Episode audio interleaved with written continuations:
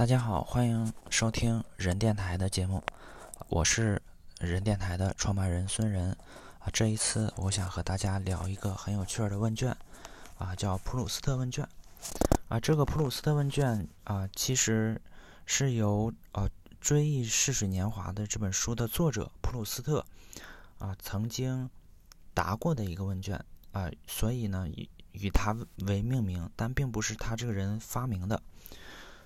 这个普鲁斯特问卷最早是出现在很多，呃，就是很久几百年前的这种，呃，叫 confession book，就是呃，属于叫啊忏悔书籍，或者是呃叫回答回答问题的书籍里面。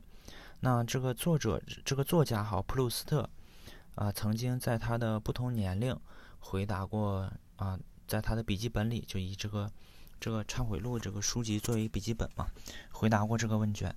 嗯，他分别在呃十三岁和二十岁的时候都回答过，所以呢，后面有有人会说，会会考察他在不同年龄的时候他的答案是不一样的，然后以此去看这个人的成长历程。那不同的人也回答这个问卷呢，会有不同的答案，然后可以看到不同人的一个状态。普鲁斯特问卷后来也被其他的一些。呃，杂志或者媒体作为采访的问题，呃，去采访他们邀请到的一些嘉宾，就很多名人也回答过这些问卷吧。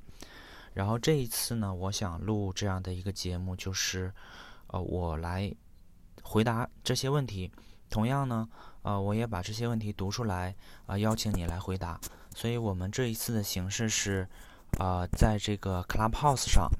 我我会啊把这个音频录下来，然后我开一个房间，啊我会就用语音的方式，然后大家可以听到我的答案，然后我也想和你互动，我们怎么互动呢？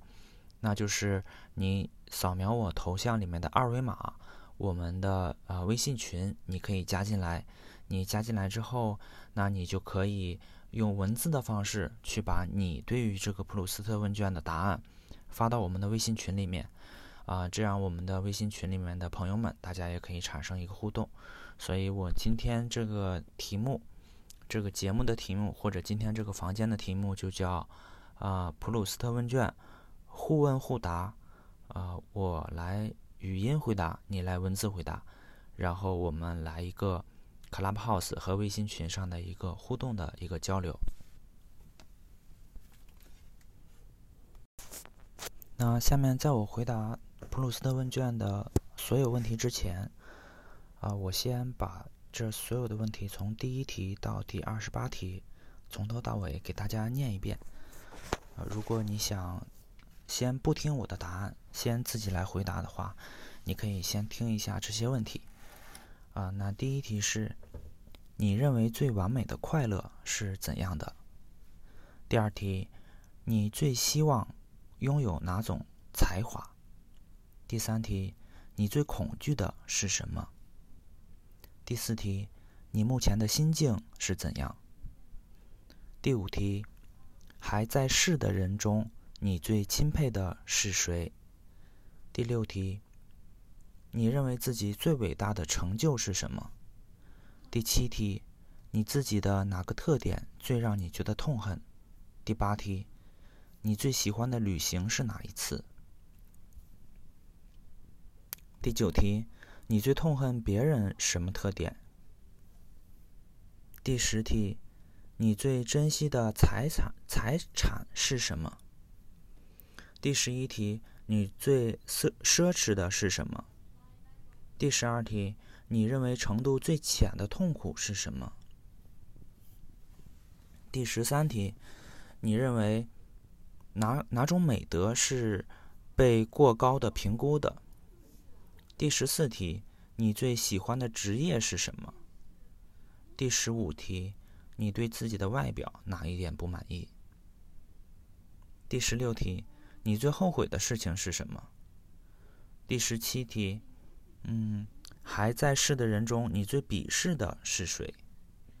第十八题，你最喜欢男性身上什么特质？第十九题，你使用过的最多的单词？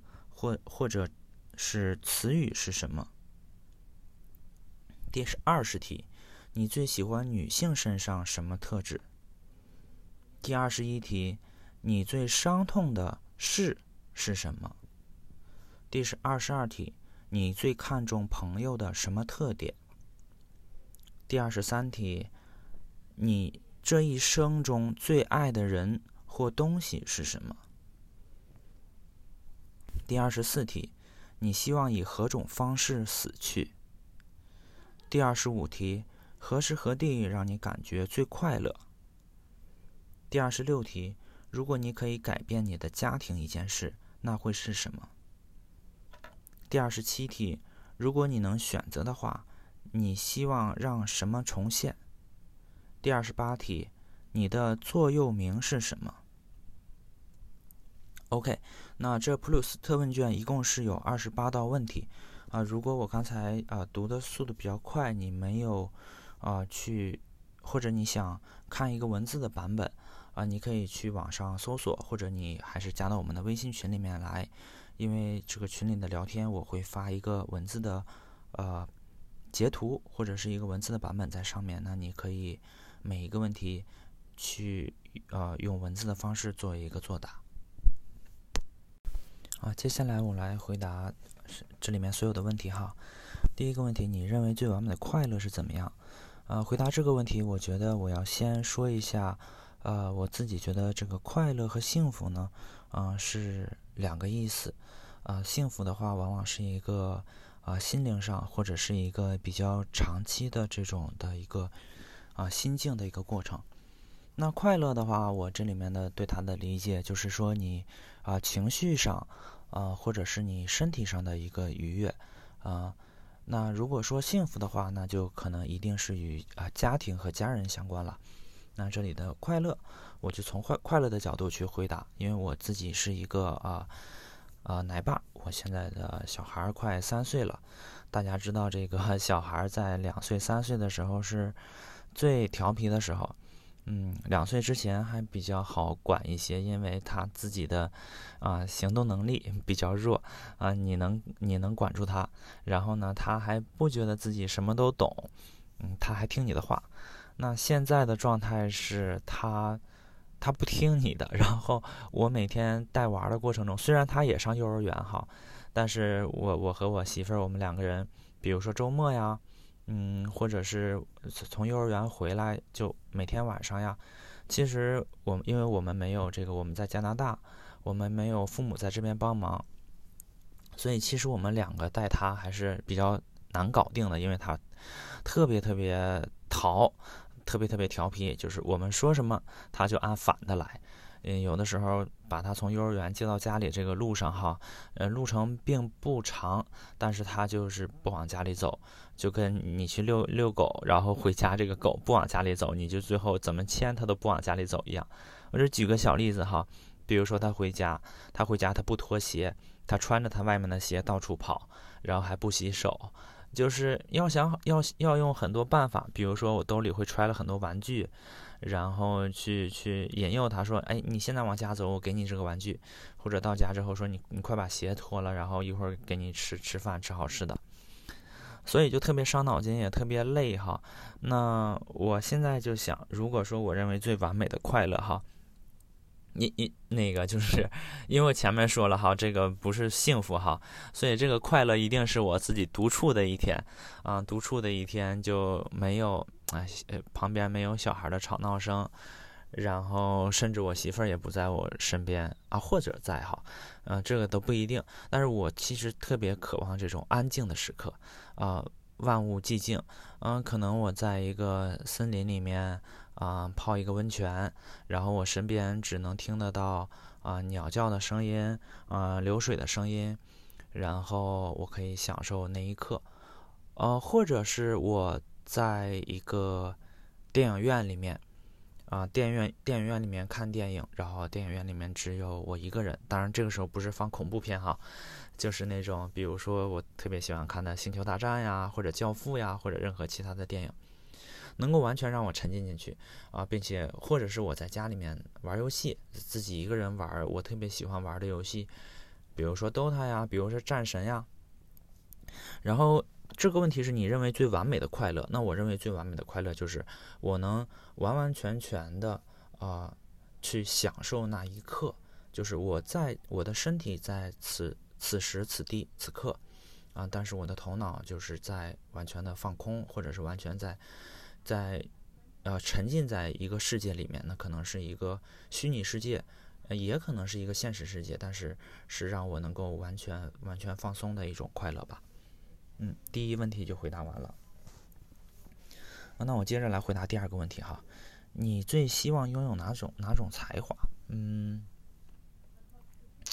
呃，这个问题我也想了一下，呃，一般来说，才华是这种，比如说啊，创作哈，文艺创作，呃，音乐呀，美术啊，嗯，或者是艺术啊。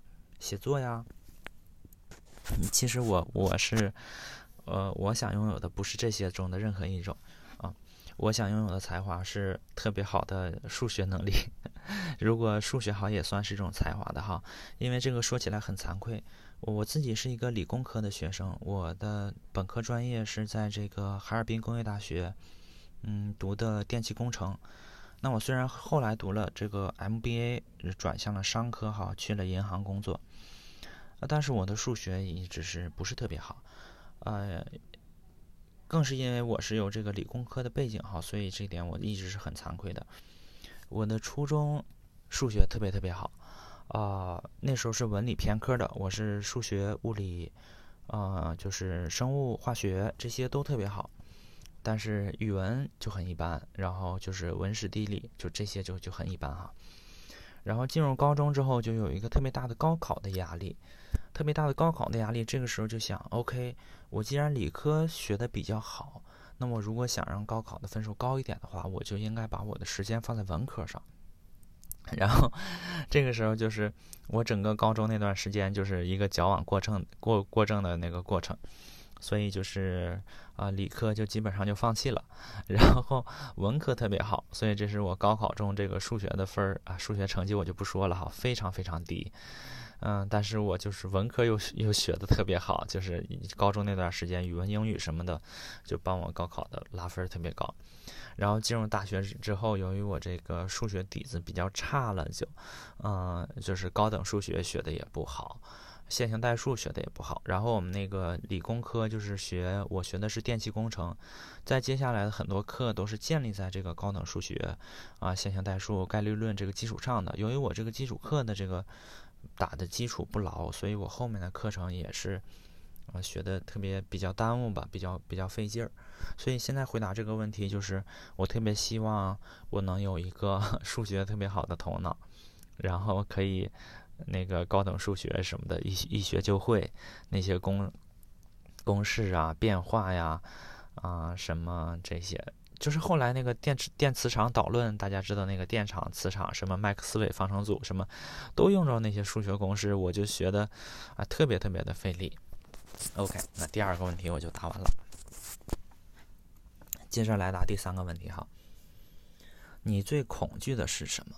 嗯，我想一想。我最恐惧的是，呃，大家回答这个问题可能会想一个最恐惧的景象，呃，而或者是恐惧的结果，比如说，比如说死亡啊，或者是一个灾难、一个事故。其实，我最恐惧的是一个永不停息、永不休止的一个过程。那这个过程是让人很痛苦的过程。我认为这个是很恐惧的。我自己的回答就是：假如说我在一个迷宫里，啊，这个迷宫很压抑，呃，很很狭窄，但是是永无尽头、永无止境的一个迷宫，我永远都走不出去，我就一直在里面走。我想找到出口，我又找不到出口。呃，如果我知道这个迷宫就是世界，那我就不往出走了，对吧？它是一个无无无尽的迷宫，我就在里面生活就好了。即使艰难一点，那我就承受这个艰难，我在里面生活。但是我如果我知道这是一个迷宫，那这迷宫外面还有真实的世界的话，那我就会有逃出去的想法。然而呢，这个迷宫的设计思路就是它没有一个出口，啊，但是里面会会让你一直在寻找出口的这个过程，我认为是最恐惧的。好，如果把我放在这里面，那回到现实世界，我看过之前看过这个科幻电影叫《Matrix》，啊，《骇客帝国》。那还有很久之前的一类电影就叫做啊，具体我名字我忘了哈，就是也是这个主人公他 Matrix 是吃了一个药丸，对吧？你吃了一个药丸，你从这个电脑虚拟的世界中醒过来，回到现实世界，发现现实世界是一片荒芜，啊，人类是机器的奴隶。啊！但是在另一部电影中，那个他回到这个现实世界，也又是一个世界，就是他的世界是电脑创造的。他回到现实世界，发现跟自己生活的世界也差不多。但是呢，后来这个现实的世界被证明又是一个虚拟世界，就是它世界的上层还有世界，这个世界的外面还有世界。所以最恐怖的是什么？你知道吗？就是你身处的这个世界，你不知道它是不是虚拟世界。也也可以说缸中大脑那个比喻，嗯，你不知道自己活不活在这个缸中大脑中，所以我觉得如果一个人，啊，他对于世界的质疑达到了这一点，那，嗯，这就是我最恐惧的一件事情吧，呃，其实回答这个问题，我也想了另一个答案哈，嗯，但是另一个答案就有点就是引经据典的意思，我就。嗯，不把另一个答案作为我的答案，但是我觉得也是对于这个问题的一个思考的思路。嗯，就是但丁有一本书叫《神曲》，那这个《神曲》就是描绘的，呃，是但丁的想象中的地狱是什么样啊？不同的地狱的不同的层，对于不同的人的惩罚。那我觉得这个就是他想象的这个对于不同的人的最恐惧的事情吧。OK。啊，这个问题回答完了。下一个问题，你目前的心境是怎么样？我目前的心境，简短回答是充满希望的一个心境。啊，怎么讲充满希望呢？嗯，对了，我还要解释一下这个问题中的“目前”哈，因为这个“目前”有两种回两种理解，一个是此时此刻，就是这一秒，啊，一个是我最近一段时期。那如果说做这一秒的话，就是说我这一秒在答这个问题的时候，就这一刻的心境，我觉得，嗯，那这个回答这个问题意义不大，所以我回答的是，就是我这段时期，比如说近几天来的一个心境，或者说最近一段时间。那为什么说是充满希望呢？就是，呃，我家庭这边，我正在家里做一个大大扫除，嗯，在。我家里一直非常乱哈，因为前一段时间大家知道隔离，嗯，也不是隔离吧，就是，呃，整个的这个大环境啊，大环境就是人们都在家里，然后我们多伦多这边的幼儿园哈，也不是一直都开着，有的时候是需要小孩在家里面待一段时间，所以就家里一直非常整理不出来啊。现在是小孩能够去幼儿园了。然后我家里这边我也逐逐渐的在整理，嗯，在在启动我这个扫地机器机机器人哈，啊家里的卫生，然后因为之前家里那地上角落里有那个电线呀，啊或者是堆的东西啊，就那个机器人也没法启用，没法行走。现在是把地板收拾干净了，然后，呃，我自己还在做这个减肥的餐。就是低碳水，低碳水，然后，呃，这个多吃一些蛋白质和蔬菜，然后减减少糖分的摄入吧。然后每天会进行这个健身计划。所以从家庭和我自己身体呃各方面啊都是充满希望的。那小孩一天天长大哈，也是充满希望的一个心境。嗯，下一题，还在世的人中，你最钦佩的？是谁？OK，呃，前几天也是我们开了一个房间，和朋友们聊这个普鲁斯特问卷，我们也在讨论，呃，每个人的答案。我今天的答案会和我上次给出的答案不同。我上次跟朋友们聊天的时候，我给出的答案是我最钦佩的人是我的父亲。嗯，啊，为什么呢？就是，嗯，我觉得，嗯，他呢一直是我的榜样啊，一直在为就是家里在付出，就是我。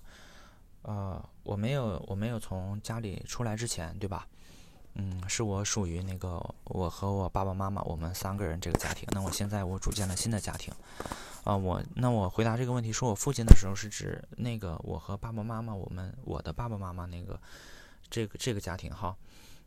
呃，我在青春期的时期呢，非常非常的叛逆，呃，并且我是这个读高中啊，就是从家里出来去另一个城市读高中，呃，所以跟父母的这个沟通就比以前就少，因为我在初中的时候我是住在家里的，那个时候就觉得因为课业的压力很大哈，然后就觉得父母对我是一个不理解、不关心的状态。呃，我从小是跟妈妈就交流很多，就很亲近。那这种啊，对于父母的不理解和这个和这个觉得父母对我疏于关心哈，这这个整个心情就就就转移到我我我爸爸的身上。那我就觉得他不爱我，他也不关心我任何事儿哈。这当然是是误解了，就是其实我他是非常爱我的，尤其是我现在做了爸爸，我也能更理解他对我的感情。呃，我妈妈那个时候是处于一个更年期的状态，嗯，有的时候就是父母之间的沟通，他和我我爸爸之间，他也会有时候埋怨埋怨我爸爸，然后也带着我有时候也会埋怨我爸，所以但是我爸在这个家里大家都埋怨他的时候，他也他也不去吵架，不去什么哈，依然是依然是就是关心我们给这个家去为这个家去很辛苦很辛苦的去工作，然后。各方面哈，啊，这是我上一次对这个问题的回答，但是我这几天还在想，还在想，我觉得，呃，我这个回答其实不太好，为什么不太好呢？嗯，就是 我又我就觉得我我总想给一个更好的回答哈，我觉得我这个回答就忽视了我妈，我就觉得我非常敬佩我妈，因为因为你看哈。那那那我妈也没有不为家里付出，也很辛苦。那那她就是有的时候，呃，更年期呀，或者是嗯繁家务的繁重啊，或者是说这个就是呃啊生活中的生活中的压力啊，那那也不是他的他的问题，对吧？就是呃每一个人的问题可能都不完全是自己的问题，所以那我就想说把这答案改成我父母。但是我一想，我最钦佩、最钦佩的，我也钦佩我我媳妇儿，对吧？嗯，反正我的答案是不包括那些名人了。这个问题回答可能很多人是回答这种偶像呀、名人，因为这个问题我是觉得这些偶像、名人我也不不了解他们，我不知道他们生活中是什么样。我可能只钦佩他们人生中的一个点，或者是说，呃，他们留下来的这个著作，或者说人们传颂中的他们的一个东西。但是他们是什么样的人，我不知道，所以我没法说我钦佩他们，我只能说我钦佩他们身上的某种品格，或者是说什么。然后，那我我后来的答案，这个答案就改成了说，还在世的人中，我最最钦佩的是我父母，我媳妇儿。哎，我最近几天我还在想这个问题，我答案又变了。我我答案又变了，为什么？因为还是我一直是这个家庭的事儿考虑的非常多。我现在答案我直接说答案哈，我最钦佩的人，我最钦佩的是全世界的所有女性。啊，为什么我说我最钦佩的是全世界所有女性呢？我觉得。这个，因为我们现在是要了一一个娃儿哈，我们最近还在讨论是不是要二胎的问题。后来我就觉得，这个女性的生产哈，她不管是一个你是一个什么样的状态，你是可能是呃生过一胎，或者你不管是你年龄大一点小一点。呃，或者是你有没有做过一些呃手术，或者是说，你是不是完全的一个健康，或者是你是嗯剖腹产生的还是顺产生的？嗯，不，不管是任何一种情况，你其实生产都面临着危险。就是是你是完美的一个身体，完美的一个健康的状态下的时候，你生产的时候还是面临着一个有可能会有一个生命的危险哈。就比如说你你去医院都得签这个。签这个协议，人家医生才会帮你生产。所以我觉得，我觉得这个事儿太伟大了。我觉得这个事儿太伟大了，就是孕育下一代这方面哈。男性，你说咱们男性哈，我现在是跟这个男性对话哈。你说咱们男性付出什么了？咱们男性没付出什么，人家那个女性怀孕啊，十月怀胎那么辛苦。那么辛苦，然后这个还会面临着生产中有可能会失去生命的危险，然后有可能还会有这个产后抑郁，呃，各个各各个方面，我真的觉得我太佩服了，我佩服世界上所有的女性，因为，有他们啊，也不是没有男性也不行，只有女性也生不出来小孩儿哈。但是但是就是说这个辛苦程度来说，我是觉得，啊，有了有了他们这个人类啊，这个人类的人类的繁衍，你想这个事儿，你再你再厉害对吧？你再是大科学家，你再是大艺术家，你再是这个嗯大作大作家。让人钦佩，你大明星让人钦佩哈，或者是你生活中、工作中你付出很多让人钦佩。你再怎么样，这世界上没有人了，没有人了，你做这些事儿还有什么意义呀？对吧？所以你任何的成就是建立在这个人类还在，人类一代一代繁衍下去，呃呃，历史中的人到我们今天，我们今天到未来中的人，那中间这个需要谁付出的最大，谁付出的最多呢？就是所有的女性。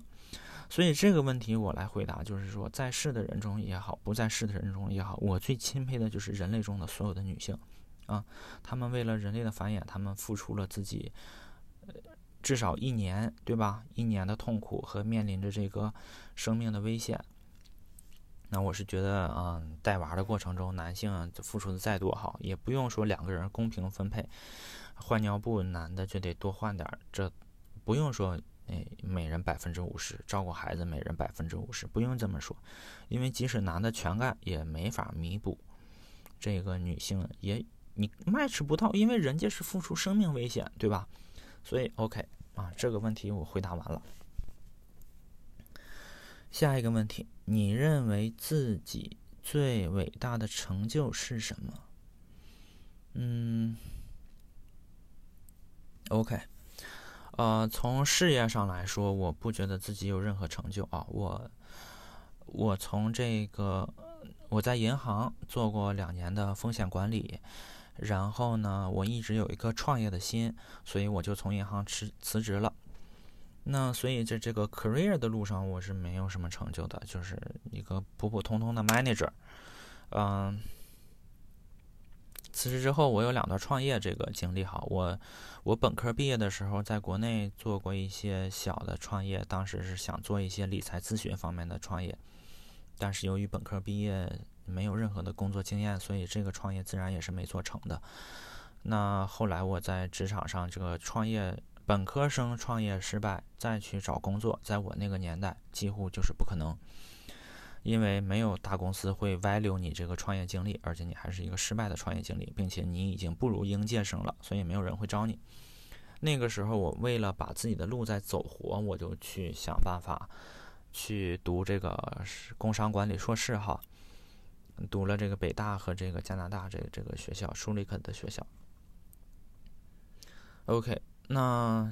创业上，对我在这个多伦多也做过一些这个创业的项目，比比如说线下的这个社交，叫人人会，也开始是奔着创业去的，但是现在它也严格意义上来说不能叫创业项目了，因为我是一直是按照自己的兴趣来，嗯，这个事儿做着大家也挺也挺开心的，也交了很多朋友，包括我们这个人人会里面也有很多人，我据我所知也有一些人是结成了结成了伴侣哈。也算是一个小小的成就吧。但是作为一个这个创业的本身，它现在变成我的兴趣呢，它从事业方面它也不能算是一个成就。嗯，那从学业学术来说，我这个我是觉得我的本科对吧，就是本科生没什么可讲的。然后，呃，硕士北大这个 MBA 大家也都知道，这 MBA 你不如那个，嗯，咱们也不能说自己这学位不如哈，就是说，嗯，普普通通吧。学业上没什么值值得骄傲的成就，我家庭这方面，我这个问题的回答，我最后落脚点就是家庭，也不能说多大的成就吧，就是我儿子呢，他喜欢我，哎，他觉得 OK，他觉得我喜欢我 daddy，对吧？我每次从外面回来，他就不管手上做什么，都放下手里的玩具或者视频。或者跟跟他妈咪在玩的时候，都会跑进门口来迎接我。OK，Daddy's back，Daddy's back，就一直叫。他特别特别喜欢我，然后他跟我玩的时候都特别开心。所以我觉得我儿子喜欢我，就是我很大的一个成就。嗯，我希望能够我能一直啊，一直到他大了，我也能做让他喜欢的一个爸爸啊，让他能够把我当朋友。嗯，另外呢，我我我媳妇儿呢给我。家庭的分数，他也能给我打个及格分儿，就说我作为这个丈夫啊，我是一个及格吧，就是一百分满分，你比如说打六十，那肯定能打上，不然他他也就把我踹了，是吧？所以是这个，嗯，我觉得做子女呢，我我我父母也能给我打个及格分，所以，呃，孩子喜欢我啊，媳妇儿和父母能给我及格，我就觉得是个自己最最伟大的，不说最伟大吧，就是小小的成就吧。但是为什么我说是及格分呢？就是我自己也谦虚点哈。另外一个，我是觉得我有改进的空间也非常非常大。嗯，很多应该做的事儿呢，我没有去做；很多能做得更好的事儿呢，我也没做的特别好。所以未来吧，我也是督促自己在做这个丈夫和做子女方面，我希望自己能够做得更好。OK，这个问题也回答完了。下一个问题，你自己的哪个特点让你最觉得痛恨？嗯，啊，我现在就是看着这个题目哈，边看边答。我录这个录音，我没有写稿儿。我之前这个题目，我这前五题我看过，后面的题我都没看过。我是一个即兴作答吧。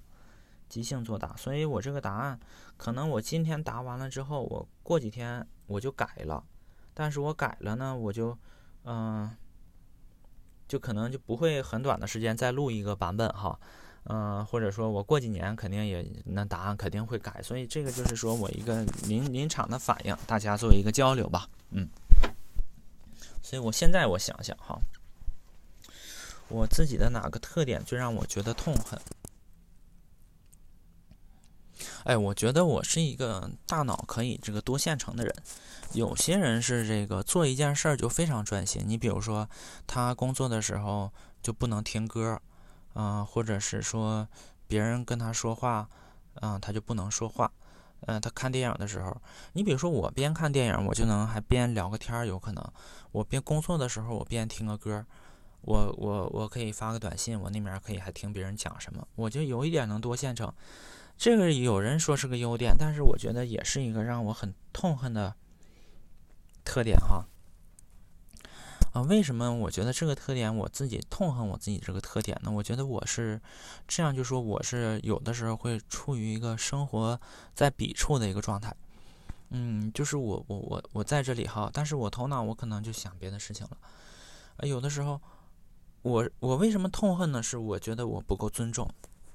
我对此刻不够尊重，我对此时此地此刻不够尊重啊！比如说，我吃饭，我就应该好好吃饭，边吃饭不边看手机，这样是我对食物的尊重，对吧？呃，如果我吃的是一个动物，对吧？吃的肉，那么这个动物它它失去了它的生命，对吧？它给我提供营养，它让我吃，那首先我得把它做好。你不能把你好好的你一个动物你你把它杀了对吧？然后你你还没把它肉肉做好，你对它不尊重。那你吃的时候，你不你不用心的去这个吃，你对食材也是不尊重。你你跟你家人在一块儿一起吃饭，你边吃饭边聊天边看手机，你跟别人一起你还你还看手机，是对他的不尊重，对此刻的不尊重，啊。那如果不涉及到人呢？你就在只是你，比如说你，比如说你就在你家的阳台上，你欣赏一个落日，欣赏一个美景，那你大脑又想别的，那你是不是对这个落日，对这个美景，对于此刻不尊重呢？嗯，对我我这个问题我就先回答到这儿好，我再看看下一个问题。你最喜欢的旅行是哪一次？嗯。我猜哈，我猜很多人回答这个问题都会说自己的蜜月旅行。哎呦，我们家的经济条件哈，我们是困难家庭，困难家庭。我们结婚之后也没有什么蜜月旅行。嗯，但我和我媳妇儿之前还是好朋友的时候，我们去美国拉斯维加斯，啊，去这个啊加州，对吧？San Francisco 啊，Los Angeles 啊，都都都玩过。但是我们那时候是好朋友的关系哈，不是，甚至是同事的关系。嗯，但这一次我不能说是我最喜欢的旅行，为什么呢？我还有一次，我还有一次旅行是我这个高中的时候哈，这个时候我也是像我这个啊说错了说错了，大学的时候，像我这个大学宿舍的这几个好哥们儿，我也啊我也很很很想念他们哈，也很想念那个时候的时光，我也更多的是想念自己曾经的青春吧。我们那是一次毕业旅行，啊，是我们我们宿舍的几个朋友啊，当然也有。也有隔壁宿舍啊，不对不对，就是我们宿舍，就是我们宿舍。我们我们在东北上的大学，在哈工大。然后我们去的这个旅行的目的地是长白山。冬天，啊，我们非常享受这几天。我们坐了火车去，坐了火车回，在长白山爬雪山、泡温泉。我们甚至是泡在温泉里面，看到天上的鹰飞过，啊。然后我们在这个延边啊吃了很多好吃的东西呀，然后就大家就是促膝聊天啊，呃同床而眠呀，这个这个，然后在雪山中就玩啊，这个真是毕业之前所有的这个情感得到了一次释放。大家知道这个，一般大学国内的大学啊，同学之间的关系是非常好的，尤其是同宿舍的好。嗯，真的是毕业的那那那段时间，大家聚聚一场哭一场，聚一场哭一场，因为就告别了这个校园生活，要走向社会了嘛，对吧？啊，那次旅行是我最难忘，也是我最喜欢的一次吧。啊，此生都不会有了，因为那个就是你的青春。OK，下一个问题，你最痛恨别人什么特点？大家跟我熟的人知道，我从来不背后说别人坏话或者说别人不好。我是一个不爱抱怨的人。我是觉得社会的问题呢，你去抱怨不如自己多做。所以我特别喜欢这个。之前有一个美国总统哈，在说过一句话：不要问，不要问你能为美国做什么，不不是，不要问美国能为你做什么，要问问你能为美国做点什么。就鼓励年轻人哈。也是我们在一个不同的国家，我在加拿大哈，这个也不是美国，但我之前也是在中国，所以就是咱们也不说国家吧，就是说社会或者社区。我认为社区的问题就是也不说社区，就是这个词儿叫 community，community 就是你处于一个团体中，或者你处于一个这个小社会中。有的时候我们总觉得这个社会，或者是福利也好呀，或者是公平的这个。机会也好啊，或者是说你这个社会能给你的东西也好，你就觉得不满足，或者是觉得别人应该做的更多，别人应该怎么怎么样。有的时候我是觉得，你也是这社会的一份子，你也是这个团体的一份子。就与其说你说别人哪些地方做的不好，那你自己做到了吗？对吧？必须得严以律己，宽以待人。那这个问题硬要回答，我也。也可以回答，我也想回答哈。我最痛恨别人什么呢？我不痛恨那些没有能力的人，我也不痛恨由于他们的成长环境，他们就是了不起的盖比盖茨比里面有一句话哈：当你讨厌一个人的时候，你要知道，或者你讨厌一个人身上某些特点的时候，你要知道这个人。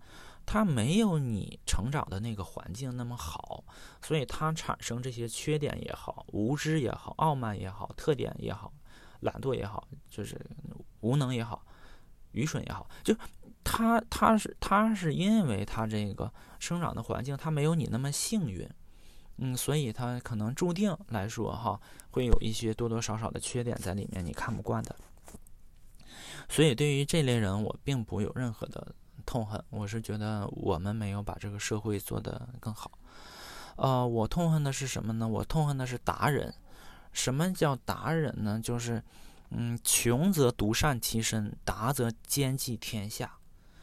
但是呢，很多达人啊，这个人达到达的程度了，他还想着怎么独善其身，还想着怎么让自己变得更好。你自己已经是皇帝般的生活了。就是我是觉得有有有，那我不可能点名，对吧？这也不是说点名，就是说我是认为有能力者多担当，我就是这意思哈。呃，能力了，像那个蜘蛛侠里面，蜘蛛侠里面 Peter 就是他这个叔叔跟 Peter 说的话，能力越大，责任越大。那么我最痛恨的就是有能力的人不去多担当责任。我希望那个天下这个有能力之士哈，多多的为为社为社为社会的这个进步，为社会的这个福祉做出贡献，兼济天下。下一个问题，下一个问题，第十题了，第十题了，OK。你最珍惜的财产财产是什么？嗯，这个问题我听之前听这个别的朋友聊过，很多人回答是这个，嗯，他这个把财产广义化了，就是，嗯，我的家庭关系也算财产，对吧？那你要是这样说的话，我是非常非常注重家庭的一个人，我肯定是往家庭里说。那这儿我就不说这方面了，因为你把这个广义化之后呢，肯定你可以说生命啊，或者是嗯爱情啊，或者是亲情啊，这你要都算财产的话，你是这些答案。我还就说狭义化的财产吧，嗯，狭义化的财产就是呃，就是怎么说呢？狭义化的财产，我们家没什么财产，这个唯一的这个财产来源，我现在不上班。我现在没有工作，哈，做之前大家也知道，我这个创业也是一个失败的创业者。那我在这边找找工作，也不说失败的创业者吧，因为我这几个创业项目都在做，我得给我这个人人会的会员和这个喜欢听我人电台的听众有点信心，哈，我们这些项目都是在做的。但是与其说是一个商业项目，不如说是我的爱好和我的一腔热血吧。嗯，那我们家庭的家庭收入，我自己是没有任何贡献的，全是靠我媳妇儿的贡献。那我媳妇儿的贡献在哪儿来呢？在于她这个工作。所以说呢，这我们家这个财财产来说，就是。因为确实没有，确实没有财产，不是这个有产有产者，所以只能把未来的财产折现。未来的财产折现就是我媳妇儿这个工作。你如果说，假如说她这个工作不丢掉这个工作的话，你把她未来这个现金流，呃，做一个 cash flow，做一个这个 net net profit，叫什么 NPV Net present value，到现在的话，但是如果减去每个月的支出。啊，那小孩上幼儿园什么的，就可能也不剩多少。反正就是工作吧，工作就是还不是我的财产，是我媳妇的财产，那就算我我们家庭的一个财产吧。我就因为实在是没有财产，我就拿这个工作作为一个。而且我想回答这个问题，我还是想往狭义了回答，所以就啊，就回答到这儿。OK，第十一题，你最奢侈的是什么？我还是往狭义了回答哈，往广义了回答，那奢侈的也是，嗯，友情呀，朋友给你的支持啊，这你都觉得很很奢侈，父母给你的爱呀，社会给你的信任呀，这都是一个人出生，你就有人说我何等何德何能能大家喜欢我，何德何能大家信任我，对吧？这都是很奢侈的一件事，都是你的努力，你长期的积累换来的。那我还是往狭义了回答，就是说物品上，物品上我自己没有什么值钱的玩意儿，嗯，我也不喜欢穿名牌，穿这个，我我我物质是物质需求非常低，但是我也有，我也有，是我这个几年前，很多年前初进入职场，在加拿大，就觉得人靠衣装嘛，人靠衣装，然后也不知道加拿大这边上班去银行上班，感觉一个个都挺光鲜的，穿的西服哈。我就觉得我得有得有两套特别好的西服，我才能让让大家瞧得起我。嗯，当然我现在不是这么想哈，就当当时哈，我就觉得那我得穿的好一点，才有可能升职，才有可能被老板提拔，对吧？我去定制了两套，当时还研究什么叫定制西装，定制两套那真叫 bespoke 的西服。当时好像是一千多加币还是两千，反正一千多一一两千加币吧，可能是。然后，嗯，叫 Bespoke，嗯，是这个加拿大这个多伦多有一个老裁缝，他叫 Francisco，啊，意大利人，意大利人，然后做了一辈子衣服，呃，给加拿大很多政商名流啊都都做过衣服。曾经是 Harry Harry Rosen 的这个裁缝，后来自己开店。嗯，后来呢，我跟他也没有任何联系，因为毕竟是这个咱们也消费不起，就就做了那么一套。但是后来也也也不穿，不一是不舍得穿，二是也没有场合穿，没什么用。所以这个事儿是我认为挺奢侈的一个事儿哈，以后再也不会在买衣服上花这么多钱。OK，下一个问题，你认为程度最浅的痛苦是什么？这问题很有意思啊！痛苦是你很难受，对吧？很痛苦，很痛苦。但是这问题必须必须得是什么呢？程度最浅的痛苦，很痛苦还不行，对吧？嗯，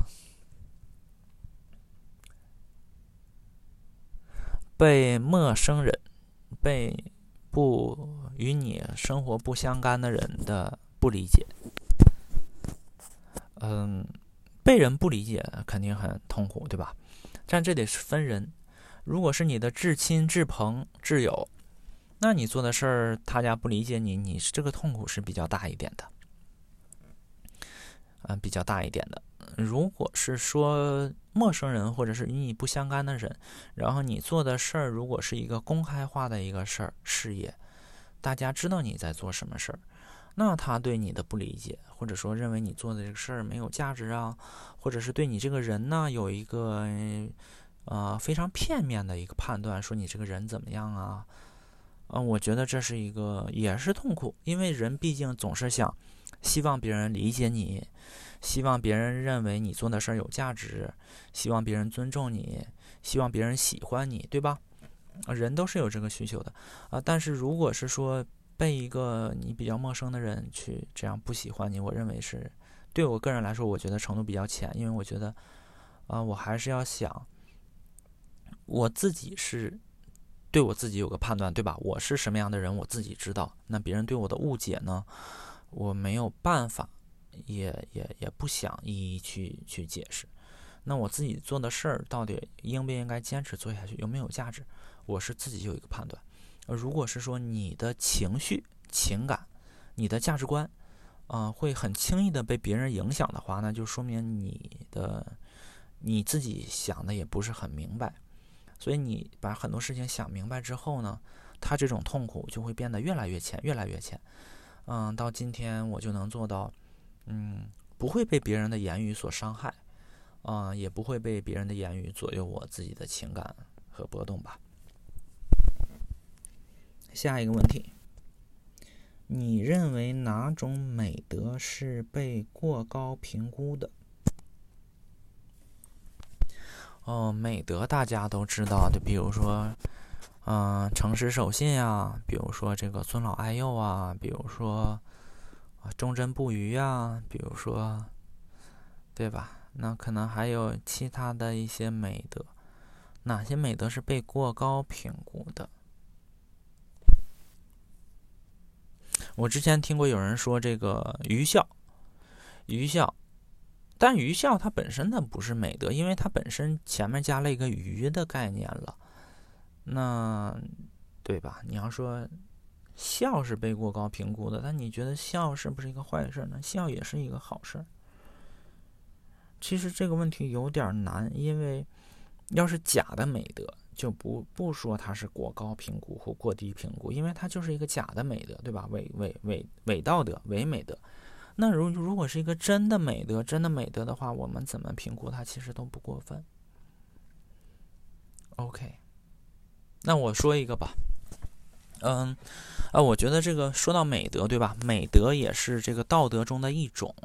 那么道德实际上是不断在变化的，可能有些道德咱们今天觉得是属于道德，那几百年前就不是道德，几百年后呢也不是道德，所以它是跟着人类社会的一个一个变化而变化的。你就说杀人啊，吃人，这吃人是最最坏的，对吧？最恶劣的事儿。那你说原始部落还有食人族，那在这个食人族原始部落食人族的这个道德观念中，对吧？你把敌人吃了。你能吸取他们的力量，你把这个，你把这个有病的人吃了，你能吸取他们的这个什么？你能战胜这个疾病？我看有的纪录片是，那那你这这个道德就变了，对不对？所以美德也会随着时间变化而变化。我说一个就是婚姻中吧，现在是我们觉得这个婚姻中或者说恋爱关系中对对方的这个忠诚是一种美德，但是实际上这个西方也好，这个中国也好，嗯，在不同的历史时期中都会有不同的这种伴侣关系的道德的一种变化，啊。这个有母系社会和父系社会之间相互的转化呀，有这个一个男的有不同的女性情人和伴侣呀，也有一个女性有不同的情人和伴侣呀，还有就是，比如说中国中国也有这个这个某些节日，某些节日大家是出来狂欢，这个狂欢直接可以互相约，对吧？男男女女互相约这个事儿，啊，所以我觉得。嗯，从这一点上来说，现代婚姻制度或者说现代这个大家认为这个三观里面的伴侣之间一定要忠诚，忠诚是一种美德。这个我是觉得被过高评估的，因为啊，它是有一个历史的历史的变化在里面，就是它不是一个它不是一个亘古不变的美德。那比如说有一些美德，我觉得。嗯，不管历史怎么变化，它可能都不会变。比如说诚实。嗯，OK，我再说一点吧。我我我刚才那个答案说的不好哈，因为我突然想到一点更重视那个更更更应该批判的美德，更应该批判的美德啊，就是忠诚啊。忠诚这个美德，我觉得它源于源于对这个贵族贵族的崇拜啊，就比如说骑士精神。骑士精神，我是很、很这个很觉得很应该批判他，啊，忠诚对于贵族血统的忠诚，啊，为什么这么说呢？你你说那些欧洲欧欧洲王室，他们怎么就高贵了，对吧？就是那个王侯将相宁有种乎？那不都是曾经的强盗吗？那曾经的强盗，曾经的这个以武力能够获胜的人，把这个别的人去征服了，征服之后他就成为王，成为王之后，他怎么让别人觉得他是王呢？有和宗教之间的互相利用，对吧？君权神授，君权神授，然后这个君王就支持这个宗教，然后通过洗脑就认为他们的血统高贵。人和人之间哪有高贵的血统？大家都是一样的，都是都是一样的人，对吧？怎么你血统就比我高贵了？那那从这个血统说发展出来的这个忠诚的观念呢，对吧？效效忠这个血统的观念呢，我觉得啊。我觉得这个是被被过，呃，高估的吧。嗯，看看下一个问题，你最喜欢的职业是什么？我不喜欢工作啊，我只正是因为不喜欢工作，我把前一份工作辞掉了。我是觉得，也不是完全不喜欢工作，我是觉得在这个工作中，我不能够，因为我在银行的后台，我不能够实时看到我工作的价值，并且跟我这个性格不太一样。我是觉得。呃，我还是稍微喜欢那种有创意性的职业。那我这个问题就不聊的太多，我就说几个我可能比较喜欢的职业吧。我现在的职业我很喜欢啊，我做这个社区的经营，做这个通过 Clubhouse 做人电台呀，或者是说我在做这个人人会的经营呀，我都很喜欢。另外，我很比较喜欢的我没有做过的职业哈，如果我做，我可能也不一定就喜欢了。但是我这个叫什么？嗯。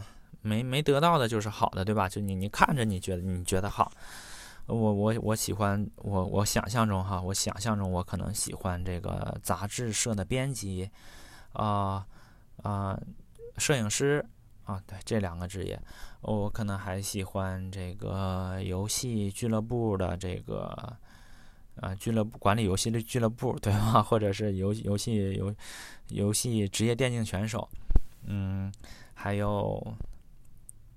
还有什么？我我我喜欢自己去编设计人工智能，对吧？比如说 NASA 或者这个 SpaceX 把我招进去，给他们设计这个人工智能，设计这个机器人的这个，我不会，我编程我不会啊，但是我喜欢设计那个上层的思路。嗯，对，那这几个是我可能比较喜欢的。我如果是能做到的话，我会会很开心。嗯，这里面最喜欢的是这个杂志社的编辑啊，我觉得很有意思，尤其是我。大学的时候特别喜欢那个一本杂志叫《男人装》，我那时候就想，哎呦，如果我去男人装当编辑，我肯定特开心。OK，以上是前十四题的回答。我这边得先去喝点水，休息一会儿，我再回答接下来的十四个问题。哎，现在咱们继续哈。刚才我稍微休息了一下，现在咱们来回答第十五到第二十八题。啊，第十五题，你对自己的外表哪一点不满意？啊，其实我对我自己的外表哪一点都挺满意的。嗯，我小的时候认为我自己。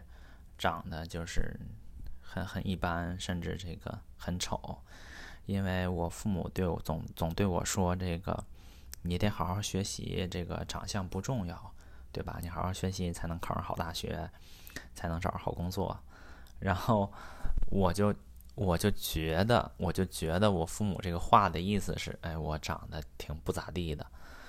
嗯，对，但是就是 我不知道我父母是不是真的那么想哈，因为如果是什么，他他为什么说为什么他为什么总跟我说长相不重要这个事儿？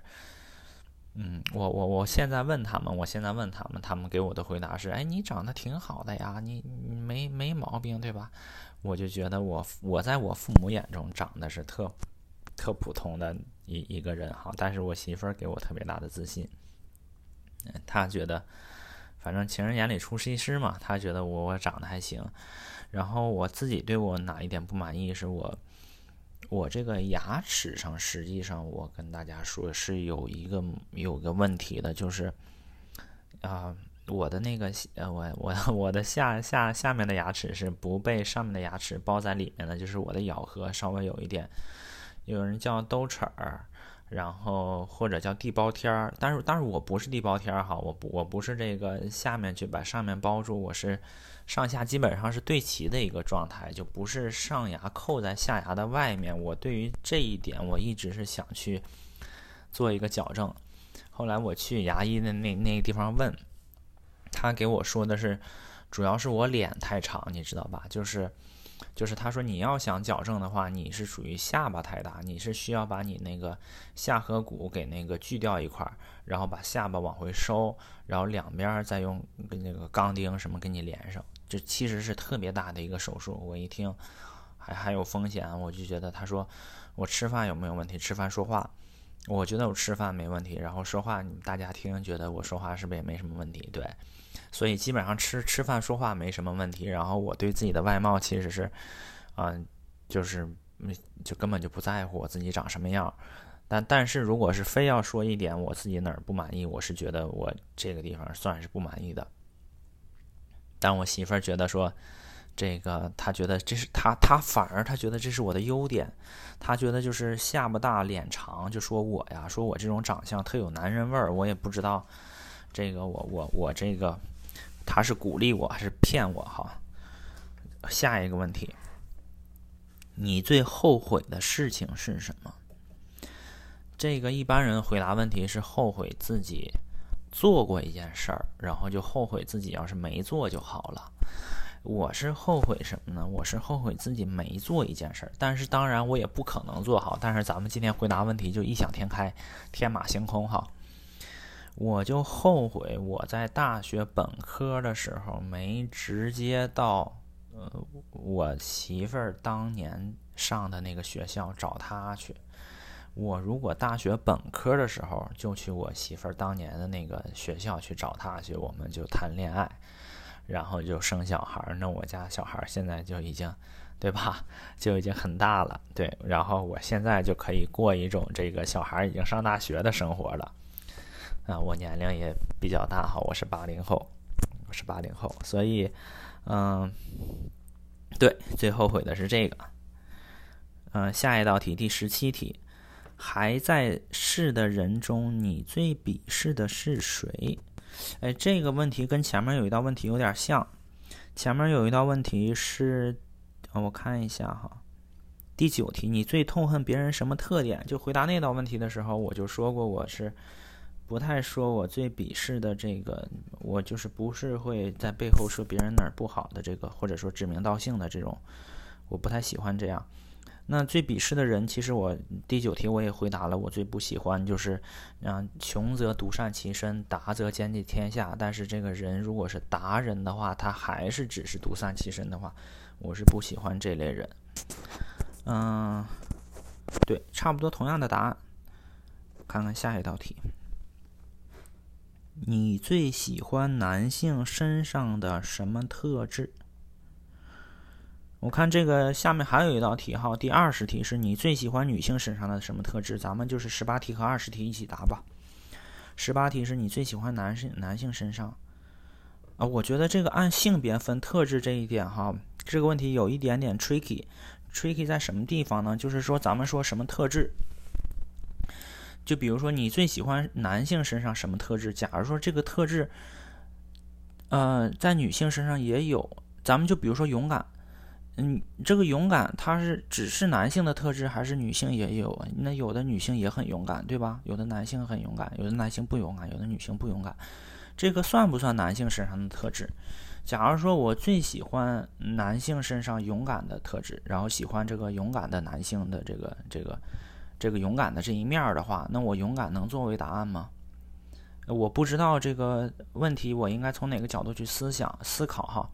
那如果是一个特质是男性有，但是女性没有，那这就是男性身上特有的特质。那是什么呢？咱们咱们说是身体上的吗？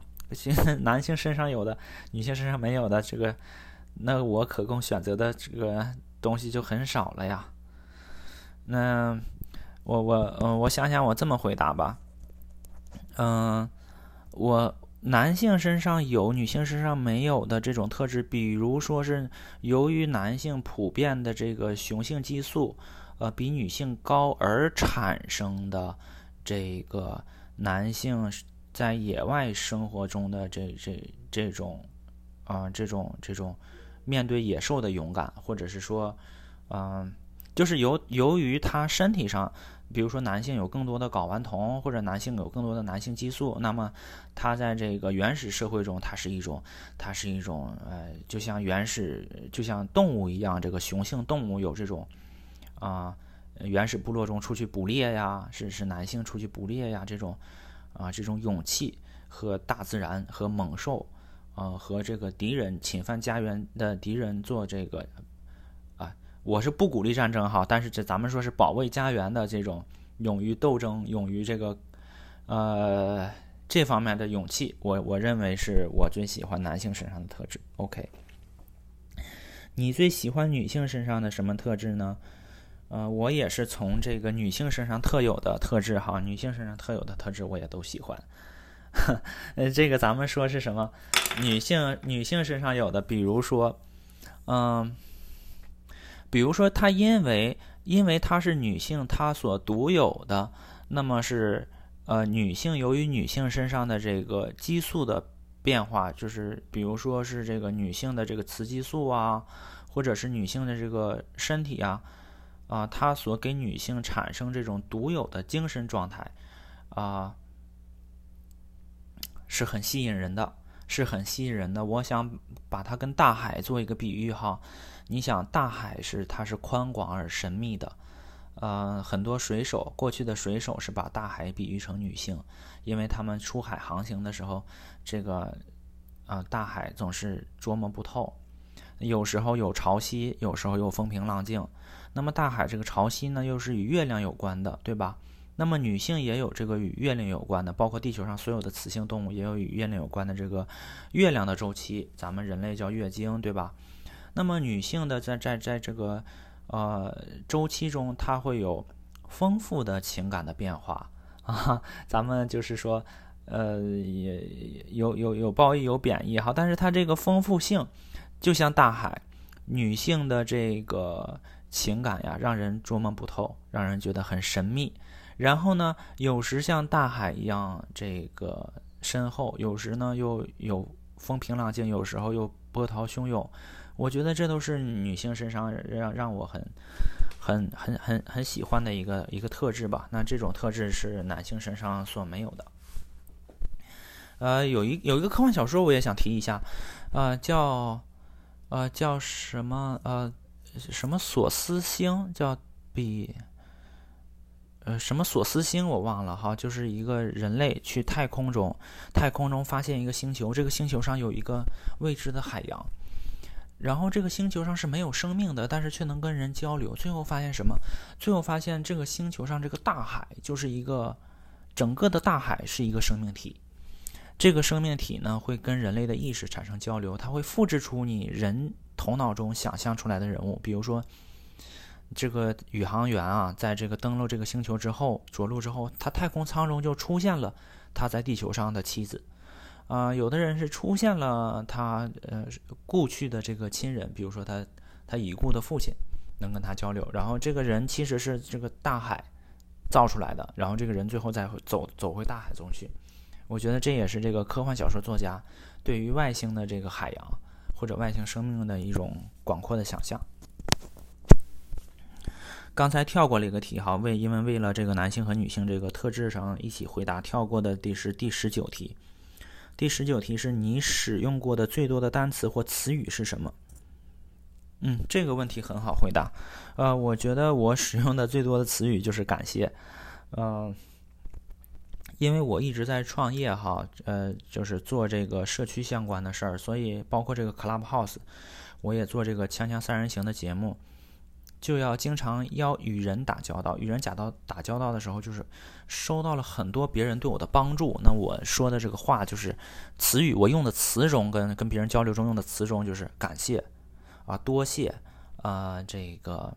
非常感谢，就是就是这些。为什么有时候经常说，哎，感谢大家，哎，收听我们人电台的节目。然后有的时候邀请嘉宾，这个嘉宾同意跟我一起做节目啊，就是，哎，非常感谢你，你能同意跟我一起做做节目哈，非常感谢我们一起做这个节目。有的时候聊天就是这个人电台的节目做完了，哎，感谢我们房间里的朋友们一起度过了度过的这个啊一个一个小时的时间，就类似于这样哈。那我对于身边的人也是抱着一个感恩的心的，所以这不是只是嘴上啊，是这个口不是口是心非，是这个口心合一。二十一题，你最伤痛的事儿是什么？最伤痛的事儿，这个就就说恋情吧。好的，我这个星座是双鱼座，所以大家知道双鱼座是一个呃非常。嗯，咱们星座就说着玩儿哈，就是是一个多愁善感、内心敏感的一个星座，特别特别的玻璃心。所以我这个男人哭吧不是罪这种事儿，我是常有的。我最伤痛的事儿，虽然我现在是这个已婚已婚者哈，这个所以我也我也不怕说这个。我我每一段恋情都是每一段我经历过很多恋情，我我每一段恋情都是前一段。就是新新来的就会很强烈，每一次都很强烈，会比上一次更强烈。所以，当每一次我觉得我这一次爱的已经很深沉了，然后那个我不能比这样的爱爱的更深了，但是我下一段来的时候就会比上一段还更深。然后，假如说我每一次分手，我会觉得哇，这太伤心了，太难过了，我不可能比这个更伤心、更难过了。那我下一次分手就比上一次还会伤心，还会难过，因为我每一次爱都是我认为以后不会爱得更深了，但我每一次都会爱得更深。所以我现在来说这个家庭的话，我我我我和我这个媳妇儿哈，我们这个感情是，我上一段感情是我认为不能爱得更深了，但是现在这个家庭来说，就是又进入了另一个层次了。但是因为这个家庭，啊，家庭还。关系还很好，所以这个我们家庭中没有什么让我觉得伤痛的事儿。这个呢，那是啊，最伤痛的事儿，现在来说就是我上一段这个感情的分手，是我度过了一个很伤痛的、很伤痛的一个时期。嗯，也是在呃在加拿大的多伦多度过的这段时期吧。然后，那接下来就是我现在的这段，这对吧？就是不是现在这段哈，就是 唯一的这段。OK。下一题，你最看重朋友的什么特点？嗯，朋友，什么是朋友呢？相濡以沫不如相忘于江湖，这是庄子讲的一个故事，啊，就是讲两条小鱼，啊，在这个不能游回大海的时候，啊，他们在这个泥泥土地里面下过一场雨，他们在这个雨。留下的这个洼地中呢，就是一个特别特别小的空间，嗯，泥泥土地里面一个小水坑，他们他们在游哈。但是随着这个雨在减少，这个水逐渐消失了，他们都没有水喝，没有空气可以可以呼吸，就非常非常活不下去了。所以他们都渴到什么程度呢？就是互相吐出自己的口水给对方，哎，舔一舔，吃一吃。当然，这是一种比喻的状态了哈。嗯，就是指这个两个两个小鱼的这种交情。但是呢，这个交情已经非常非常深了。你想，相濡以沫是多么深的交情。但是随着这个涨潮，或者是这个雨水又又来了。他们就顺着这个水游回大海了，那就是无尽的海洋，我就广不叫无尽哈，叫广阔的海洋和广阔的水，他们可以自由的游游。那你这时候你想，他们两个还保持联系吗？他们两个之前那个感情那么好，对吧？作为友情也好哈，那就相忘于江湖了，各自就游游走了，因为现在水太多了。那你说他们相忘于江湖的这个状态，他们还是不是朋友了？对吧？我。我觉得他们还是，嗯，那他们为什么就就就就相忘了呢？呃，这里我就觉得，我最看重朋友的是什么特点？就是说，呃，我们做过朋友，我们曾经呢很很友好，但是我们即使是分开了，嗯，联系变少了，我们依然是对自己曾经经历过的呃友情保持着一种感恩，嗯，也对对方保持着一种尊重。嗯，就是另外一个方方面，就是说啊，君子之交淡如水啊。为什么君子之交可以能够做到淡如水？就是因为两个人的这个思想啊，思想能够做到一种啊，大家即使啊交流的很少，也会知道对方是一个思想是一个什么样的状态。呃，就比如说我们读某个人的著作的时候，我们就会。呃，跟这个作者通过他写的这个书有一个可以跨越地理、跨越时间，甚至跨越生命生死的一个交流。那这个时候，如果这种交流能够建立起来，我认为这个作者和我也能成为某种意义上的一个朋友。那回到这个问题，我最看重的朋友是什么特点呢？就是。我就用两句话来回答，一个叫相濡以沫不如相忘于江湖，第二个是君子之交淡如水哈。但是这个淡，并不是说真正的淡，不是说就是没有没有交情，而是说这个淡如水的交情也可以很深，也可以很可以走得很深，哎，就是这个意思。二十三题，你这一生中最爱的人或东西是什么？这个题不好哈，我还没过完这一生呢。我就是说过到现在，我最爱的人和东或东西吧。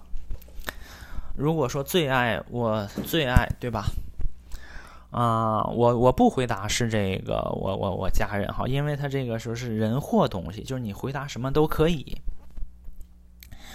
那我爱什么？我爱我爱我爱这个世界。我我最爱的就是这个这个世界，我能有幸来到这个世界。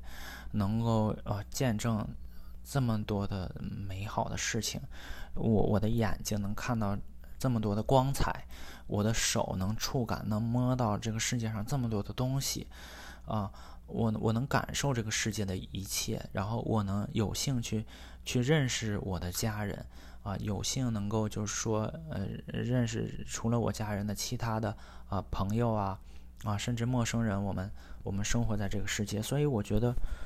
我我我我最爱的就是这个世界哈，嗯，不是一样特定的东西，我是我是觉得啊，这个世界这个宇宙是是太美好了，所以有的时候有一个人则原理嘛，就是可能是人们人们觉得这个宇宙太美好，所以就是很多人或者哲学家就是认为我思故我在，就是这个宇宙是为我而生的，就就因为这个可能是很可能是觉得。嗯，宇宙太美好了，而而而让人就是不禁不禁去去想这样的一种哲学观点，嗯，或者是说，呃呃，怎么怎么说死死亡对吧？你你如果说如果说你死亡就是离开这个世界的话，为什么人们那么眷恋生命？就是因为啊，这这世界太美好，对吧？嗯，下一道题是什么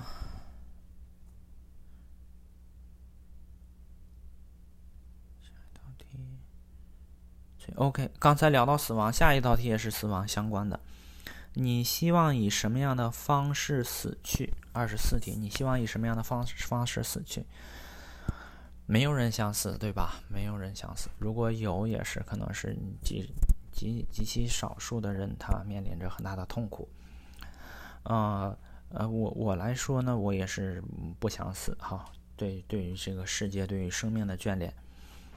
我那如果有一种方式死死去，我是看过一个科幻科幻的电视剧，叫《One Hundred》的，呃，他讲的是这个地球上就剩了一百个人，啊，他们不是一百个人啊，呃，他们是宇宙飞船里，地球已经完全破坏了，然后有一群人生活在绕着地球运行的一个空间站里面。但是最近地球的状态又变好了，他们想派一百个青少年到地球上去，啊，生活也好，或者看看地球怎么样也好。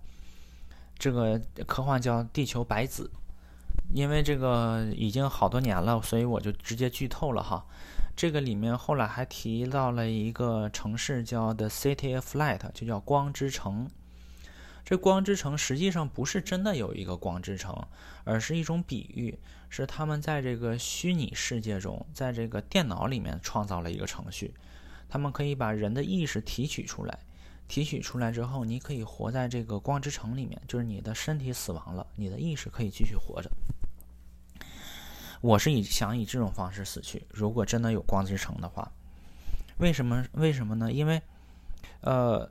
其实这也是死了，因为为什么说也是死了呢？因为你的意识啊，其实你意识进入到这个电脑程序中，那么他再去跟电脑程序里的其他的景观呀，或者是人物进行互动的时候，它还是你独立产生的吗？还是说它根据一定的程序？那如果是说，这个模拟只是说提取你的记忆或者是什么哈，那么它就不是你真正的意识。但是我假设，咱们假设这个科技高到一定的程度，它对你大脑的模拟就会完全跟你一样。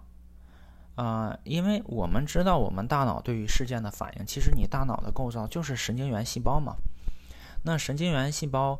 嗯，它之间建立连接，就是那个突触和这个轴突之间一个细胞直接跟相互的细胞。你把所有的细胞、所有的电信号、所有的东西都模拟出来，其实你是可以模拟这个大脑的运作的哈。但是我不是脑科学专家，所以我就说可以。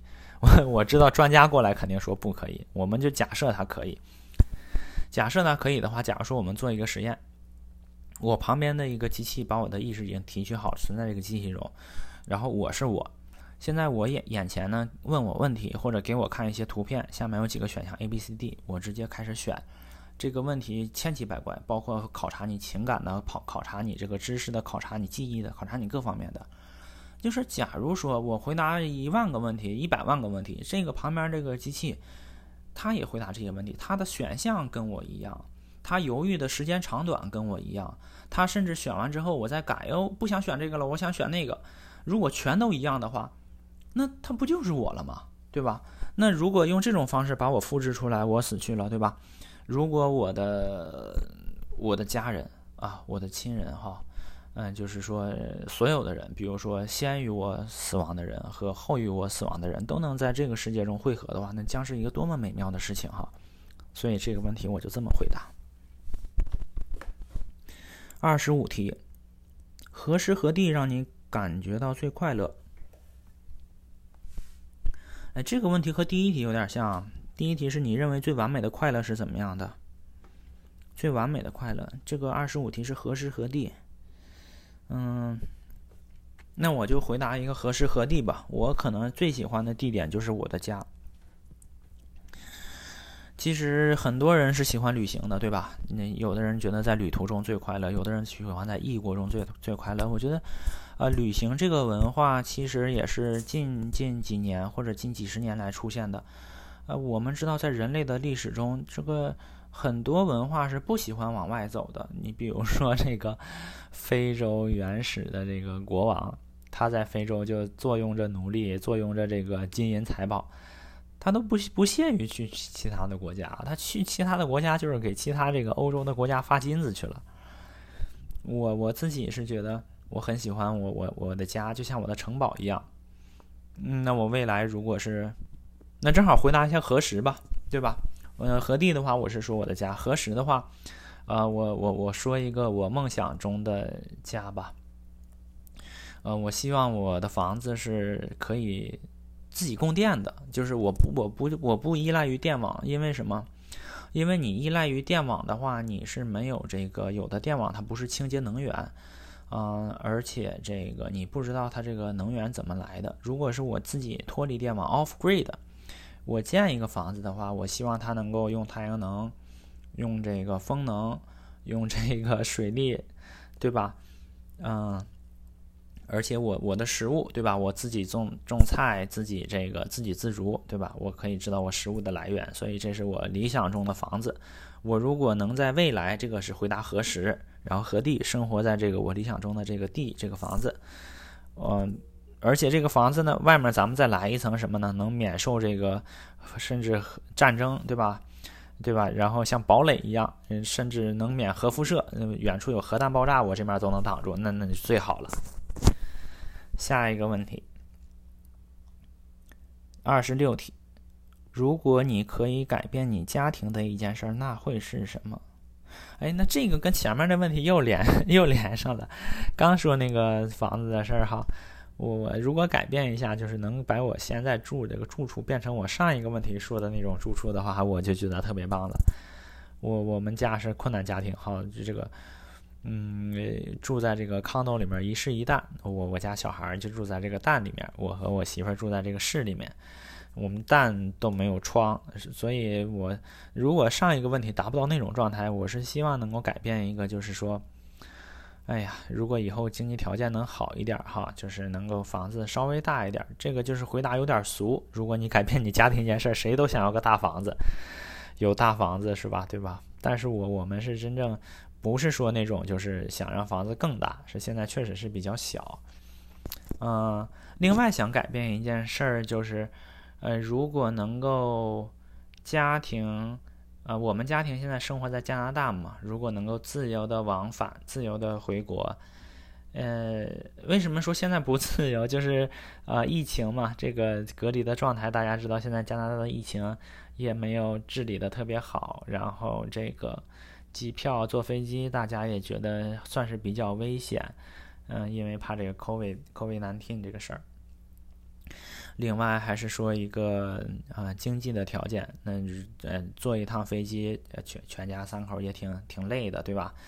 呃，如果能够这个这机票机票来回也也也挺多钱，对吧？然后呃经济条件和这个疫情条件也不支持我能够自由的往去任何的这个。不说去任何国家吧，就说回回国，回国能玩一玩是吧？看看这个父母，因为父母在国内，我媳妇的父母也在国内。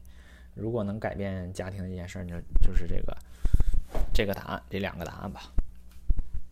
还有最后两道题，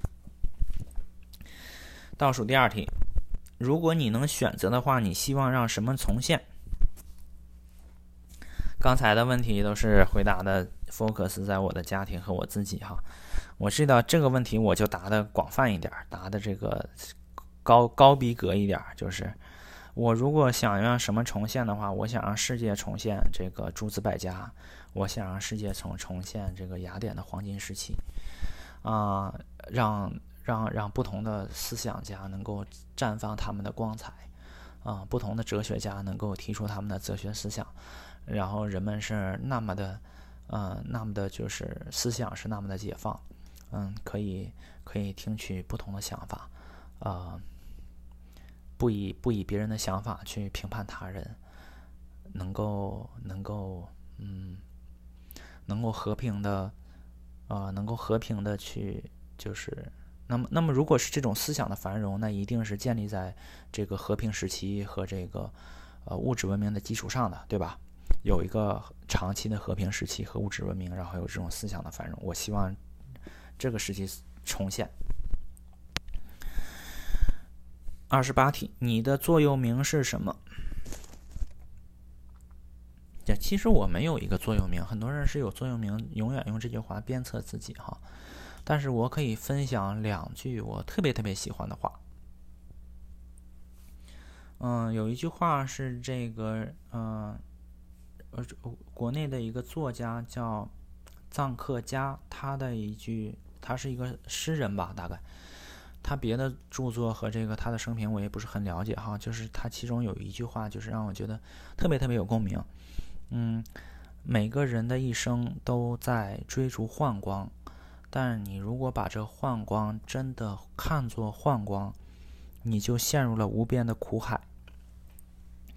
就什么意思呢？就是有点像我们追求这些事儿啊，嗯，你个人的成长也好呀，事业也好啊，家庭和快乐也好啊。就这些都是一种幻光，就是有点像海市蜃楼啊，或者飞蛾扑火呀这种光亮，实际上不存不存在的。你海市蜃楼，你到那个地方去一看，哎呀，也没有这个水源，也没有树啊，对吧？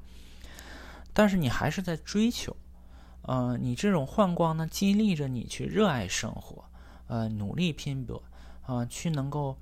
实现自我实现，达到自己的这种潜力，对吧？你的 potential 你能够达实现出来。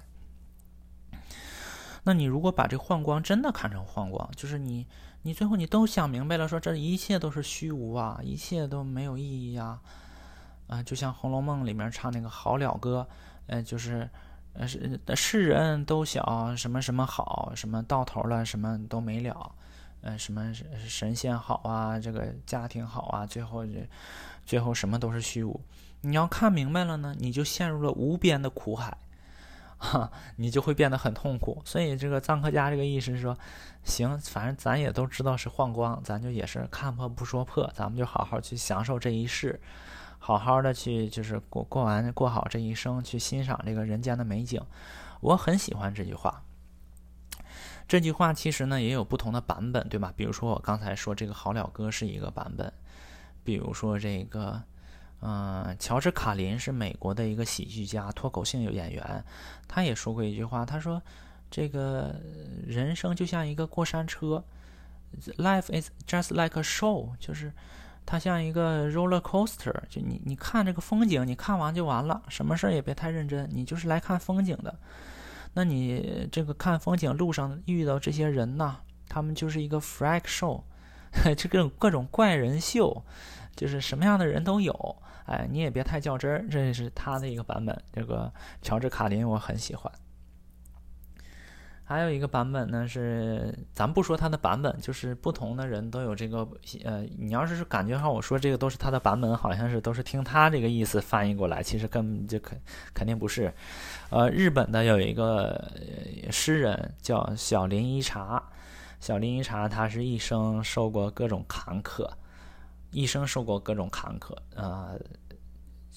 家人都去离他而去的这种，就像那个余华的《活着》里写的，那简直他就是原型，他就是太太痛苦了。他有一句话我很喜欢，啊，他这个日语我不会哈，但他那个翻译是：我知这人世如露水般短暂，我知这世间世间还是世界我忘了，如露水般短暂。然而，然而。啊，这个翻译的亮点就在于他说了两个“然而”，但是并没有说“然而什么”。那你这个大家去补充的话，就发现你可以把自己的意境、想象放在里面，你就会发现这句话特别特别的美，然后特别特别的能够让你有这种啊灵魂上的直达灵魂的力量。我我自己的想法就是，这世界如露水一样的短暂，这么短的世界。然而，第一个“然而”是说什么呢？世界这么短。然而，然而，啊，这世界好美，对吧？然而，我还是这么留恋这个世界。然而，我总有一天会离这世界而去。然而，这世界又有各种残酷。然而，它还是值得我们去爱它。就是你可以把自己想补的话补到这两个“然而”里面，就。会发现这个话很有意境，这也是我喜欢的，呃，第二句话吧。所以我的座右铭第一句话也不叫座右铭吧，是臧克家的那句话，还有这个小林一茶这句话。另一个翻译，我觉得没有两个然而的翻译好。他是说，呃，露露水的是，啊，啊，我具体我怎么翻译我忘记了哈。嗯，我再想一下这个我的座右铭。OK，那我今天呢就回答了这个普鲁斯特问卷，从第一个问题回答到第二十八个问题，啊，回答的这是口干舌燥哈，但是对我自己也算是有一个有一个小小的挑战，我把这个录音啊录下来，嗯。我很冲动啊，我很冲动去回答这些问题，因为我在回答这个问题之前，我并没有去仔细思考每一个问题，我甚至有些问题我都没有这个问卷我都没有完整的看完，我就直接直接打开这个问卷，开始对着话筒开始说话，开始录，所以很多都是我临场的一个想法，就是我现在此刻的一个想法和反应，可能我过一会儿我仔细想想，我这答案又变了，或者过几天我再想一想，答案又变了，那那个时候我应该不会再录一期，因为毕竟是。这个时间比较短，可能呃变化也不是特别大。嗯，那如果是有过了几年，我没准再录一期。那这一次我想录这个节目，主要是想和我们这些好朋友们啊，关心我的朋友们，还有不认识我的朋友们，能够一是介绍一下我自己，大家互相认识；二是大家能有一个互动。咱们这个互动怎么来玩呢？就是我把我录这个音频呢。我放到 Clubhouse 里面，我开一个房间，然后呢，我就播放我这个音频，你可以听听我的答案，啊，你能知道我的答案是什么？那么我有一个微信群呢，你可以扫描我头像里面的二维码，加入到我的微信群里来，然后你把你的回答呀，每一个问题你通过文字的形式，你发到微信群里，啊，微信群里我会发一个模板，这样你就是说直接呃。回答问题打回车，再回答问题再打回车，你就能发这个了。嗯，然后咱们算是有一个交流，然后微信群朋友之间，微信群之间大家再有个交流。我觉得就是在这个 Clubhouse 里面，大家能够建立更多的 connection，就是一件特别好的事情。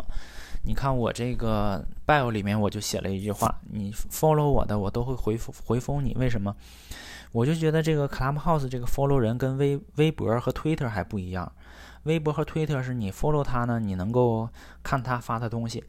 Clubhouse 里面这个 follow 其实没什么用，没什么用啊，因为他现在推荐房间，他也不是说你 follow 谁你他就推荐给你的人，有的时候他会给你推荐你不 follow 的人，有的时候你 follow 的人呢，他这个房间他还不推荐给你，他是现在按照你兴趣来。所以我觉得这个 follow 啊，一定要互相 follow，互 follow 才有用。互 follow 你就是双方出现在你的联系人列表上，大家有个交流，就可以一对一的，就像打电话一样，开一个 close room，能够能够认识到你平时圈子里不认识不到的人。所以我其实鼓励我们 Clubhouse 的朋友们哈，大家可以多多的互 follow。我进到我这个我现在开这个房间的人，我当然鼓励大家 follow 我哈，我也鼓励。大家能够互相 follow，啊，建立更多的联系。那你加到我的微信群里面呢？我也鼓励你把自己 bio 的截图发到里面，甚至你可以跟微信群里面的人介绍自己，说我是谁，这是我 bio 的截图，你看看我，哎，欢迎你去 follow 我。然后微信群里面，我也甚至鼓励大家互相加微信的好友，这样我们能够建立建立更广泛的联系吧。啊，那对我还要说一下，就是这个微信群的二维码哈。它是每每次是七天的有效期，有的时候我会忘记更新我这个照片儿，那你扫描的时候，而且有的时候微信群如果是达到两百人的话，这个二维码就不能用了，我就得建一个新群。所以在这几个空档出现的时候，这个二维码你用不了，你进不来的话，你就加我 bio 里面的微信。然后呢，你你加完我微信之后，你把自己 Clubhouse bio 那个截图发给我，这样我知道你是谁。不然有的时候加我微信的人太多，我就是不知道就是你你你你是找我还是说想加我这个微信群哈。你把这个 bio 这个截图发给我之后呢，我就把你加到这个我们的微信群里来。嗯，呃，这个呃，说完加微信群，我这个问题我再给大家念一遍，我觉得可以二十八个问题。哎呦，对了，刚才那个座右铭不是说了几个版本吗？我这儿我又我我又想到了一一一句话，我也挺喜欢的。这句话可能比我前面说的几句话，它的流传度更好。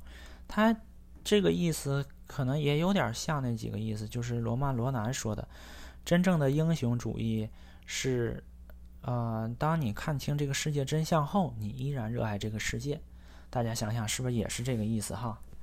然后我这边再把这二十八个问题再给大家念一遍，大家可以再听一听，思考思考，然后咱们一起来玩这个互动游戏。啊，第一个问题是你认为最完美的快乐是怎么样的？第二个问题，你最希望拥有哪种才华？第三个问题，你最恐惧的是什么？第四个问题，你目前的心境怎样？第五个问题。还在世的人中，你最钦佩的是谁？第六个问题，你认为自己最伟大的成就是什么？第七个问题，你自己的哪个特点让你最觉得痛恨？啊，第八题，你最喜欢的旅行是哪一次？第九题，你最痛恨别人的什么特点？第十题，你最珍惜的财产是什么？第十一题，你最奢侈的是什么？第十二题，你认为程度最浅的痛苦是什么？第十三题，你认为哪种美德是被过高评估的？第十四题，你最喜欢的职业是什么？第十五题，你对自己的外表哪一点不满意？第十六题，你最后悔的事情是什么？第十七题。还在世的人中，你最鄙视的是谁？第十八题，你最喜欢男性身上的什么特质？第十九题，你使用过的最多的单词或者是词语是什么？第二十题，你最喜欢女性身上的什么特质？第二十一题，你最伤痛的事儿是什么？第二十二题，你最看重朋友的什么特点？第二十三题，你这一生中最爱的人或东西是什么？第二十四题，你最希望以什么样的方式死去？第二十五题，何时何地让你感到最快乐？第二十六题，如果你可以改变你的家庭一件事，那会是什么？第二十七题，如果你能选择的话，你希望让什么重现？第二十八题，你的座右铭是什么？好了，就是这二十八个问题，那就今天我们就先，哎说到这儿，然后还是说继续呃鼓励大家加我的微信群，然后欢迎大家关注我们人电台，follow 我们这个俱乐部人电台，follow 我啊人 R E N 就是呃这个这个呃这个 bio 这个这个头像人，呃呃关注我们这个未来未来的节目哈，啊谢谢大家，拜拜。